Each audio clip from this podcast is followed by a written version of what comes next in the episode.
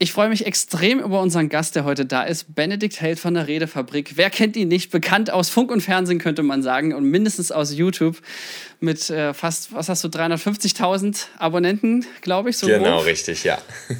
Und ich darf stolz behaupten, dass ich dich höre und sehe, ich glaube, seit zwei oder drei Jahren. Ähm, cool. Also schon relativ lange, ja, da war dein Kanal noch deutlich kleiner. Ich fand es auch cool zu sehen, wie es immer besser und professioneller wurde und bin ja. jetzt umso freudiger, dass du bei uns im Podcast zu Gast bist. Schön, dass du da bist. Danke dir, Florian, für die tolle Anmoderation. Freue mich, dass du schon länger bei der Redefabrik mit dabei bist und freue mich jetzt ein paar Dinge zu teilen. Bin gespannt, was wir uns jetzt genau im Bereich Kommunikation ansehen werden. Total, ich dachte, es gibt keinen besseren Experten um zum charismatischer werden mit Körpersprache und Rhetorik, als dich einzuladen. Ich hatte es mit Nora schon in unserer Folge und da war klar, okay, wir, wir brauchen dich hier, denn ja, es ist ja ein Riesenthema und ähm, insgesamt ist es so, dass wir ähm, schon einmal darüber gesprochen haben und das ist mit die meistgehörteste Folge und daher wollten wir nochmal einen nachlegen und deswegen gleich meine erste Frage an dich. Was zur Hölle muss ich tun, um charismatischer zu wirken?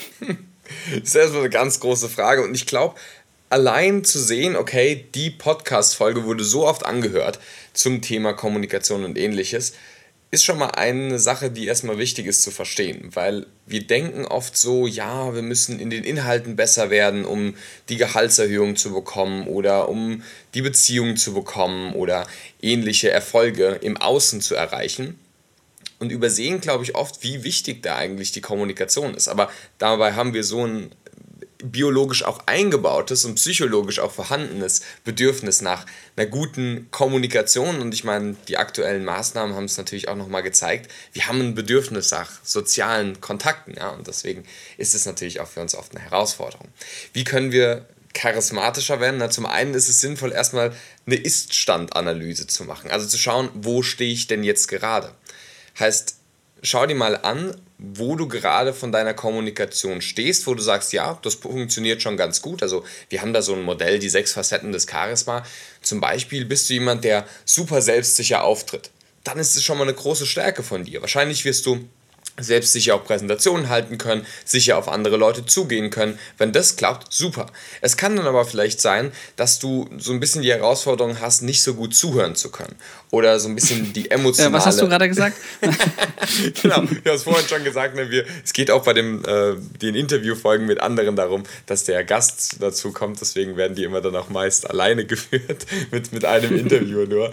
Ähm, genau, das kann nämlich auch eine Thematik sein, ja, dass wir dann oft nicht so gut zuhören Zuhören oder diesen emotionalen, empathischen Draht zu anderen nicht so gut aufrechterhalten können. Ja? Und von daher hier schon ein bisschen zu schauen, okay, was sind so meine jetzigen Ausprägungen, ist erstmal das Wichtigste am Anfang. Weil hör mehr zu ist an sich ein super Ratschlag, aber eben nur für die, die es eben auch gerade brauchen. Andere dürfen vielleicht mal ein bisschen mehr charismatischer reden. Also Ist-Standanalyse ist das erste Wichtigste. Und dann geht es eben darum, wie kann ich mit einer angemessenen Körpersprache, Sprache und Stimme diese Dinge, die ich verkörpern möchte, auch authentisch nach draußen bringen. Noch relativ abstrakt, aber wir können ja gleich mal in ein paar Beispiele reingehen. Ähm, aber das ist so die Sache, what to do, wenn ich äh, charismatischer werden will. Wo bist du gerade? Was sind deine Herausforderungen und welche Schritte kannst du konkret gehen, um charismatischer in diesen Bereichen dann zu werden? Können wir uns ja gerne ein paar Beispiele gleich anschauen. Dann würde ich gleich mal andersrum fragen, was finde ich denn als Mensch per se charismatisch an mein Gegenüber. Mhm. Grundsätzlich finden wir verschiedene Ausprägungen von Persönlichkeit und Kommunikation charismatisch. Also zum, also da haben wir eben dieses Sechs-Facetten-Modell des Charisma. Daran kann ich das relativ einfach runterbrechen. Erstens finden wir Authentizität, also Echtheit charismatisch. Wir mögen es nicht, wenn Leute sich so verstellen oder verbiegen, so eine Maske aufziehen. Charismatisch finden wir es, wenn wir merken, wow, da ist wirklich eine Person. Auch ganz wichtig für Vorträge, auch für ein Date. Natürlich sind wir da nervös, aber zeig dich ehrlich und offen, das finden wir charismatisch. Zweitens, Vitalität, diese lebhafte Art und Weise. Ja? Schauspieler, die in die Emotionen reingehen können. Im echten Leben, wenn wir sehen, wie jemand begeistert ist für eine Thematik, das finden wir unglaublich charismatisch. Drittens, Stärke, also diese selbstsichere Art und Weise verkörpern zu können. Ja? Ein James Bond, ein Harvey Specter aus Suits, ähnliches. Also Leute, die wirklich selbstsicher zu ihren Standpunkten stehen könnten, wirken oft extrem charismatisch dadurch, dass sie auch sehr kompetent wirken und sehr selbstsicher sind und damit auch anderen eine gewisse Sicherheit geben. Viertens, Präsenz. Das ist das, was wir vielleicht auch unter Achtsamkeit bezeichnen können, eben nicht die ganze Zeit abzuschweifen, mit Vergangenheitsdingen oder Dingen in der Zukunft beschäftigt zu sein oder in irgendwelchen Traumpalästen äh, abzuschweifen, sondern wirklich bei der anderen Person zu sein. Gerade in Kombination mit den anderen Facetten ist es besonders stark.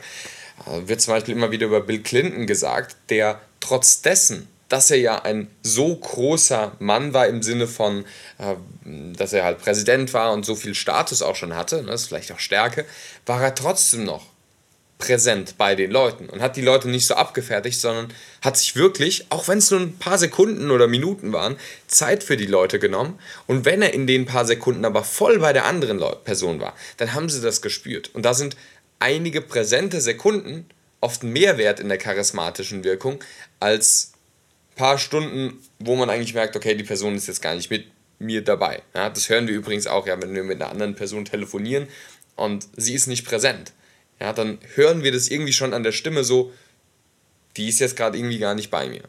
Und das finden wir nicht. Das ist witzig, dass du es ansprichst, weil jetzt wäre Platz für mein äh, Kompliment, was ich mir gerade schon mal Anfang zurechtgelegt habe. Denn ich dachte immer, bei deinen YouTube-Videos ist es viel geschnitten und du redest so flüssig und frei und so extrem ohne Ems und Stotterer. Aber jetzt kann ich es live bezeugen. Wir schneiden zwar in diesem Podcast hin und wieder, aber hier ist es nicht möglich, nicht nötig, äh, weil das bei dir so flüssig durchgeht. Voll gut. Ja, danke dir. Und es ist auch tatsächlich nicht möglich, weil ich die ganze Zeit durchrede. aber grundsätzlich bei, der, bei diesem Thema werden wir auch schon bei der nächsten Facette. Ne? Das, was der Florian gemacht hat, ein Kompliment, ein ehrliches, von Herzen kommendes Kompliment, das gehört zur charismatischen Facette der Wärme. Wärme ist dann diese Art und Weise, wie wir uns mit anderen verbinden können, eine emotionale Basis auch aufzubauen. Und da eben so dieses, dieses, wir sagen auch oft, wir schwingen auf einer Wellenlänge mit der anderen Person. Das bewusst oder unbewusst auch herstellen zu können, das macht uns auch sehr charismatisch und sehr liebevoll auch, diese Ausstrahlung da entwickeln zu können. Und dann, die letzte der sechs Facetten ist dann die der Inspiration. Das haben wir teilweise zum Beispiel bei Elon Musk, ja, so eines der großen Beispiele da. Der ist nicht sonderlich vital. Ja, der ist jetzt nicht und auch nicht der, der geschliffenste Redner, aber trotzdem ist er extrem charismatisch für viele, eben weil er solche visionären Gedanken hat. Und da müssen wir gar kein ähm, Elon Musk sein und was auch immer, sondern wir können einfach überlegen, was inspiriert mich. Bei uns in der Charisma-Ausbildung haben wir einen Pastor, ja, für den ist natürlich Gott das Inspirierende. Dann haben wir einen Manager, für den ist die Vision der Firma das Inspirierende. Dann haben wir einen Politiker, für den ist eine bessere Vision für eine bessere Gesellschaft das Inspirierende. Also überleg dir, was inspiriert mich und wie kann ich damit auch andere inspirieren. Und das sind so die sechs Facetten des Charisma, das wirkt auf uns charismatisch. Aber ah, das ist ein schönes Beispiel. Tatsächlich haben wir jetzt gerade just einen Mitarbeiter gewonnen, weil er es so großartig find, fand, dass äh, so viele davon reden in unserer Filmfirma, dass wir den Oscar gewinnen und dass das der Grund ist, warum wir Sons of Motion Pictures heißen, wie die Academy of Motion Pictures. Und äh, das, was so inspiriert angeht, äh, hast du recht, kann ich zumindest im Berufsalltag ebenfalls bestätigen. Ja.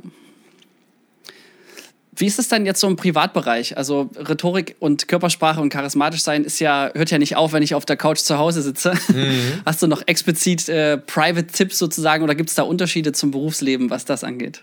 Ja, tatsächlich. Also zum einen ist es so, absolut richtig gesagt. Es gibt ja den bekannten Spruch von Paul Watzlawick, man kann nicht nicht kommunizieren.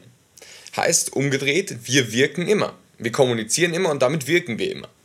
Jetzt gibt es Momente, ja, wenn wir irgendwie auf der Couch liegen, da ist es vielleicht nicht so wichtig, wie wir jetzt wirken. Nur darum sollten wir uns trotzdem bewusst sein, wir wirken eben.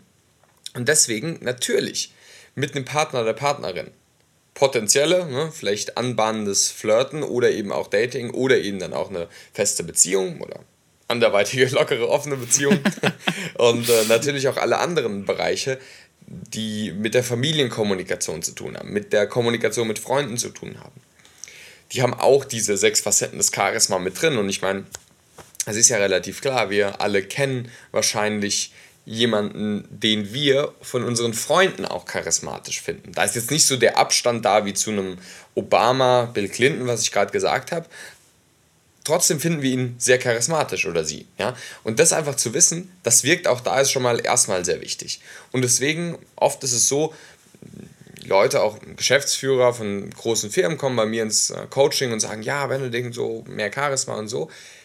Und klar schauen wir uns das an, wie man bessere Präsentationen, bessere Verkaufsgespräche, was auch immer machen kann.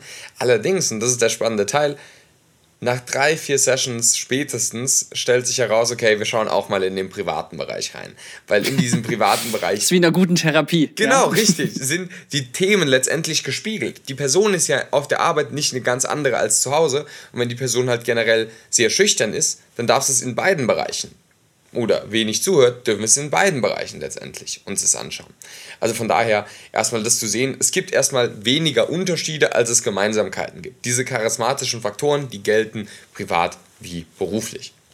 Was allerdings im Privatbereich noch ein bisschen wichtiger ist, ist, dass dieses kompetent wirken, was wir in dem beruflichen Bereich schon brauchen, also wirklich auch selbstsicher kompetent Inhalte zu vertreten, also die Inhaltsebene letztendlich durch ein starkes Charisma zu untermauern, dass das im Berufsleben oft mit der Stärke einhergeht. Ja, also es gibt Studien und die machen auch tatsächlich spannenderweise einen Übertrag, ähm, auch warum Frauen durchschnittlich weniger verdienen im Beruf, ist, da sie niedrigere Agreeable, also Männer haben niedrige Agreeableness-Werte und ähm, höhere Assertiveness-Werte, also sie sind quasi stärker in der ähm, ja, in, in den Forderungen, die sie vielleicht auch stellen.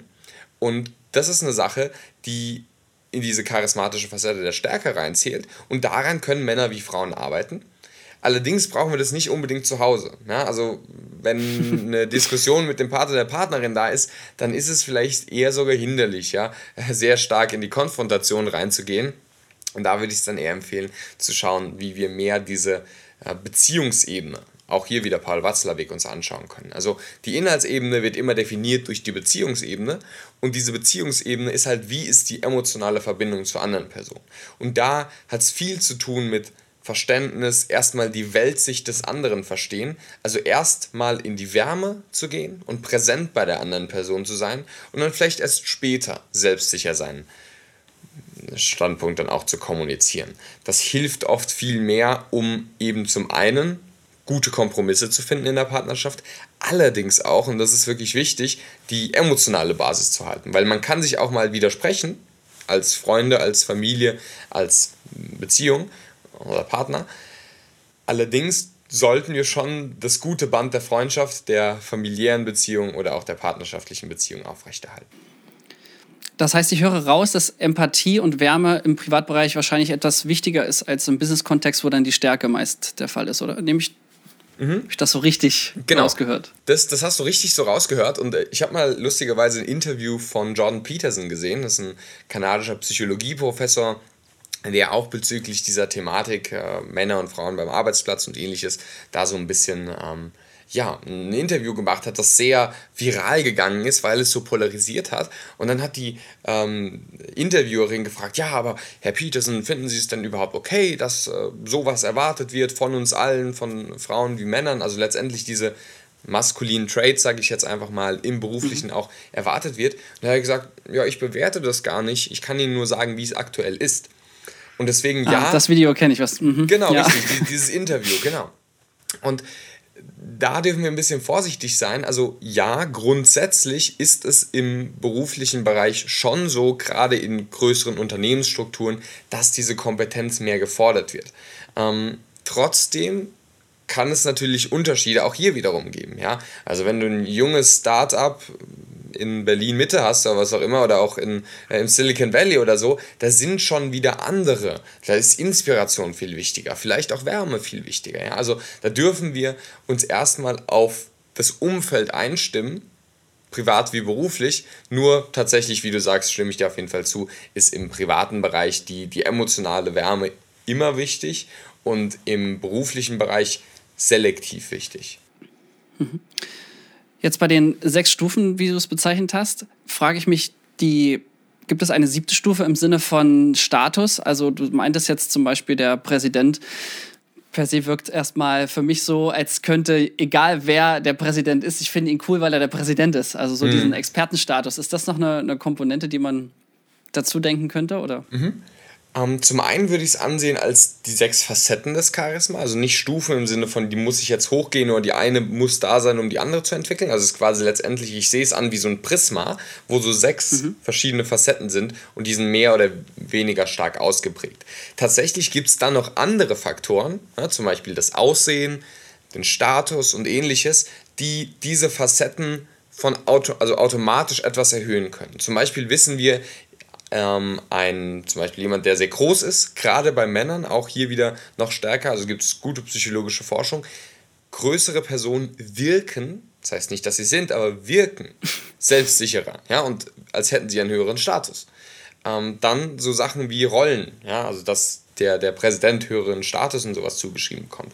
Dann kann man es zum einen so sehen, dass vielleicht ein bisschen mehr dieser mh, hm, Stärkefacette hochgeht, dann ist es zum anderen so, dass es vielleicht auch generell das so ein bisschen pusht. Vor allem ist es aber folgendes. Dadurch, dass eine Person in einen hohen Status kommt, ist die Person mehr in der Sichtbarkeit. Sichtbarkeit bedeutet nicht unbedingt immer gut. Bestes Beispiel, wenn du vom Präsidenten redest, ja, da sind wir bei Donald Trump. Den finden nicht alle charismatisch. Nur noch bis morgen, ja. So, genau, ja, genau, noch, noch und so weiter. Und wahrscheinlich bei ihm noch, noch viel länger und so weiter. Aber ähm, das ist so die Sache. Nur weil Donald Trump oder wer auch immer ja so ziemlich den höchsten Status auf der Welt hat, ist er nicht unbedingt gleich charismatisch. Also es ist schon so, das stimmt, er wird schneller eine Reaktion bei uns hervorrufen. Also er polarisiert mehr.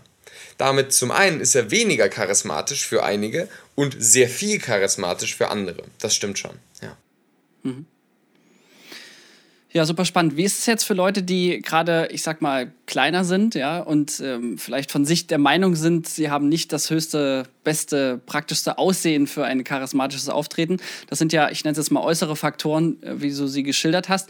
Hast du konkrete Mindset-Tipps für Leute, die ja unter diesen vermeintlichen Defiziten äh, sich selbst transalieren? Mhm. Ja, so ist es. Es gibt tatsächlich einmal die wichtige Erkenntnis, das, was du gerade super auseinander differenziert hast. Zum einen das Äußere, was du nicht verändern kannst, was einen gewissen durchschnittlichen Effekt hat.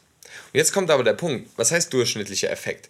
In der Psychologie gibt es, jetzt mal, keine Angst, ich werde es nur 30 Sekunden machen, gehen wir mal ganz kurz in die Mathematik. Ja, es gibt ja diese gaußsche Normalverteilungskurve, das ist diese Glockenkurve, ähm, wo viel in der Mitte ist und außen am Rand ist wenig, um es kurz zu sagen. Ja? Und der Status von Menschen, die mh, hm, klein sind, ja, der ist halt bei einem gewissen Punkt und von den Leuten, die, die groß sind, ist es halt etwas höher. Das ist nur ein bisschen. Man kann diesen Effekt finden, deswegen können wir sagen, overall gesehen gibt es durchschnittlich ein so. Aber diese beiden Kurven überlappen sich zu einem großen Teil. Heißt, für viele macht es keinen großen Unterschied. Ja? Also, außer du bist halt in den Extrembereichen. So. Das erstmal zu bemerken ist, glaube ich, wichtig. Und es gibt charismatische Leute, die sind klein und die sind groß. Und es gibt uncharismatische Leute, die sind klein und die sind groß. Das besagt diese Verteilungskurve. Es sind eben nicht alle groß, charismatisch, klein nicht, sondern es sind kleine Veränderungen. Das erstmal zu wissen, ist, glaube ich, ganz wichtig. Und dann zu sehen, tatsächlich kann etwas, was in erster Linie nicht super in diese eine Richtung, positiv zum Beispiel wirkt, durchaus ein großer Vorteil sein, wenn wir dadurch mit anderen Dingen ähm, etwas letztendlich überkompensieren. Bestes Beispiel für mich ja, ist Gregor Gysi der ist nicht groß. Im Gegenteil, der ist körperlich gesehen klein. Wie schön er jetzt ist, darf jeder für sich selbst äh, äh, sich anschauen, ja, sag ich mal. Wenn wir auf die künstlerische Ebene gehen, wie schön jetzt ein Ed Sheeran oder sowas ist und trotzdem ist er der, der einer der größten, wenn nicht sogar der größte Popmusiker oder ähnliches, ja. Ähm, mhm. Das zu sehen ist, glaube ich, ganz wichtig, ja. Heißt, gerade bei einem Gregor Gysi zum Beispiel, der ist zwar körperlich kleiner, allerdings hat er dadurch, dass er so stark ist in den anderen Bereichen, das sogar eher zu einem Vorteil gemacht. Weil gerade wenn die erste Einschätzung so ist, jo, mal sehen, was der da bringt, also nicht bewusst, aber so unbewusst, oder auch jemand ist, der jetzt vielleicht nicht so vorteilhaft aussieht oder so, ne, mal sehen, ist vielleicht erst so ein bisschen Widerstand da, wenn er aber dann den Widerstand zu einem sehr positiven verändert und dann merkt, wow, der hat echt was zu sagen, dann ist es sogar noch stärker die Wirkung. Also Überkompensation in gewisser Weise. Und dann ist es auch so, so Sachen wie Aussehen, das können wir schon in gewisser Weise beeinflussen. Und das meine ich jetzt nicht nur bei einem plastischen Chirurgen oder so, sondern. Verdammt, jetzt hast du mir mal einen Witz weggenommen. Ja. Tatsächlich habe ich einen, äh, hab ich einen ähm, Klienten, der auch äh, Schönheitschirurg ist. Und äh, der mache ich auch immer wieder so Witze und dann kann ich ja die, die Leute hinschicken. Aber ich kümmere mich um die andere Seite der Wirkung. Also, das kannst du tatsächlich ändern. Und zwar was? Konkret, was du anhast zum Beispiel. Ja? hier wieder Florian in der schnieken Krawatte, ähm, beziehungsweise Fliege da zu sitzen und im Anzug, das macht schon eine ganz ja, andere den, übrigens, Wirkung. Die, ja? Den, den, das Sakko habe ich ausschließlich angezogen, weil ich befürchtete, sonst trage ich übrigens keinen Sakko, aber ich dachte heute, Benedikt hat bestimmt einen Sakko an, wie auf seinen Videos. Ja.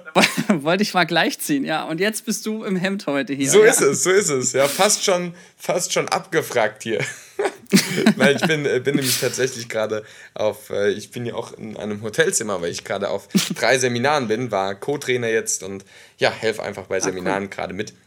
Beziehungsweise bin selbst Teilnehmer bei Seminaren und deswegen, genau, ohne, ohne Hemd. Super. Ich habe schon überlegt, ob ich noch einen Witz zu deinem Schlafzimmer im Hintergrund mache, aber Stimmt. nein, ich wusste ja. ja. dass du auf Weiterbildung bist. Genau, richtig, richtig. Ja, ich bin hier im, im Dschungel Wiens. Aber auf jeden Fall, genau, ist es eben so, dass wir dann unser körperliches, also unser Aussehen verändern können durch unsere Kleidung. Jetzt kann man sagen, ja, aber ich will doch nicht was anziehen, was mir nicht gefällt. Gut, dann mach's halt nicht. Nur, du kannst durchaus vielleicht gewisse Sachen anziehen, wo du merkst, da fühle ich mich wohl und es gibt mir eher einen Vorteil. Nicht, okay, der hat einen Anzug an, jetzt ist er der kompetenteste Mensch auf der Welt, aber es ist ein Slide Advantage, ein kleiner, kleiner Vorteil das stimmt. Es gibt auch eine kleine interessante Statistik, die besagt, dass Menschen, die ähm, in der Karriere aufsteigen wollen, sich plötzlich besser kleiden. Also mhm. das ist, ne, ist natürlich ein interessanter Fokus, weil manchmal erkennt man ja schon den Chef aus der Ferne, wobei ich selber äh, bartlos wie ich bin, werde gerne mal als Praktikant oder Auszubildender identifiziert. Und äh, deswegen zum Beispiel die Fliege, weil das einfach im Marketing ein bisschen mehr hängen bleibt und äh, man ja versucht schon damit im Gedächtnis zu bleiben, sage ich jetzt mal, ist jemand, der, der Werbefilme dreht, weil darum geht es ja auch um das persönliche Marketing. Und ich würde noch mal eine Sache vielleicht ergänzen, weil da ist mir auch meine Podcast-Kollegin Nora gleich in den Sinn gekommen bei den Extremen und sie ist ja mit 1,55 wirklich sehr klein. Und äh, da, ich will jetzt nicht gleich vom Napoleon-Komplex reden, aber so diese Extreme, dass man äh, natürlich auch mit Selbsthumor da nochmal einen nachlegen kann, ist ja auch schon äh, stärker. Es ist was Auffälliges und das kann wiederum sehr positiv sein, weil nichts ist schlimmer als äh, Durchschnitt und äh, langweilig zu sein. Ja. Genau. Cool, das war schon mal sehr viel Input. Ähm, hast du auch ohne Frage noch äh, eine Antwort, um zu sagen, ja, da geht noch was mit dem charismatischer sein? Ja, ich glaube, eine Sache, die ganz extrem wichtig ist, ist einfach Folgendes zu wissen. Wir haben es vorhin schon mal angesprochen, dieses Thema von wir alle wirken immer. Deswegen ist es sinnvoll, sich über seine Wirkung erstmal bewusst zu sein und vor allem auch daran zu arbeiten. Ob du zu uns zur Redefabrik kommst, die andere Bücher durchliest, zu anderen Seminaren gehst, ist mir zweitrangig. Mir geht es darum, verbessere deine Kommunikation, weil damit verbesserst du deine Lebensqualität und deine Resultate im Außen und die Beziehung, die du letztendlich hast. Wir hatten vorhin das mit dem ähm, Charisma, sich erstmal anzuschauen, wo du jetzt stehst. Wenn du magst, mache ich gerne an deine Podcast-Zuhörer ein kleines Geschenk oder an eure Podcast-Zuhörer ein kleines Geschenk. Super gerne. Und zwar haben wir von der Redefabrik eine Charisma-Analyse das ist mhm. eben genau dieses Thema zu schauen, wo stehst du jetzt gerade. Da kann gerne einer meiner Co-Trainer oder ich im persönlichen Gespräch sich einfach mal anschauen mit den Podcast-Zuhörer, Zuhörerinnen, die sagen, das würde ich echt mal gerne wissen, wo ich da stehe und was es da für Weiterbildungsmöglichkeiten gibt. Ähm, und da einfach ein ja, kostenloses Gespräch einfach mal zu vereinbaren. Für die, die es interessiert, kann ich sehr gerne machen, können wir unten verlinken, sende ich hier gerne was ähm, danach zu. Und ich glaube, das ist erstmal wichtig egal ob du jetzt da mit dabei bist oder auf anderen Arten und Weisen oder Wegen letztendlich schaust, wie du deine Kommunikation verändern kannst oder verbessern kannst, ähm, empfehle ich dir das sehr, dich einfach damit auseinanderzusetzen, weil wenn du sowieso schon in jedem Moment deines Lebens kommunizierst, dann ist es auch hilfreich, daran anzusetzen. Es ist letztendlich eine Meta, also es ist quasi eine, eine Superstärke, ja, Superpower, die wir als Menschen selbst auch entwickeln können aktiv die dich in allen Lebensbereichen weiterbringt. Das so als ganz genereller Impuls, das liegt mir einfach auf dem Herzen. Ja, in dieses Horn kann ich auch nur stoßen, weil in der Tat äh, wollte ich das unbedingt nochmal jedem Zuhörer hier ans Herz legen. Ich habe auch äh, alle meine 40 Mitarbeiter schon so verpflichtet, die Redefabrik sich anzuhören, denn wenn wir ja gerade auch intern wie extern kommunizieren, hilft es, das äh, besser zu tun. Und deine YouTube-Videos sind äh, wirklich ein Segen. Und darüber hinaus hast du ja auch noch Angebote, wenn man es genauer wissen möchte. Äh, voll gut, kann ich nur noch mal besteuern und in die Shownotes packen wir gerne dazu alle Infos. Tausend Dank. Ähm, beziehungsweise mit diesen Tipps, die du ja schon gegeben hast, kann man das noch irgendwie trainieren? Sagst du noch, okay, das wäre jetzt noch eine Hausaufgabe für zu Hause oder jetzt bin ich motiviert, möchte charismatischer werden. Wie kann ich starten? Äh, hast du da noch eine Idee, was man ja. auf den, den Zuhörern auf den Weg geben kann? Sehr gerne. Also zum einen, wie gesagt, die Charisma-Analyse, die gibt euch nochmal genauer mit, an welchen Themen ihr arbeiten dürft. Also wie gesagt, da geben wir auch einen konkreten Schritt-für-Schritt-Plan mit, um zu schauen, wo du jetzt gerade stehst, aber auch was die nächsten Schritte sein können. Also da wäre es nochmal individueller auf dich abgestimmt. Trotzdem aber gerne mhm. schon mal an alle eine Praxisempfehlung und zwar einfach mal zu sagen, stell dir einen Wecker für zweimal am Tag Vielleicht ein leiser Wecker, wenn du dann nicht irgendwie laut, laut. Ist am Set nicht so cool, wenn man mit Ton dreht, ja.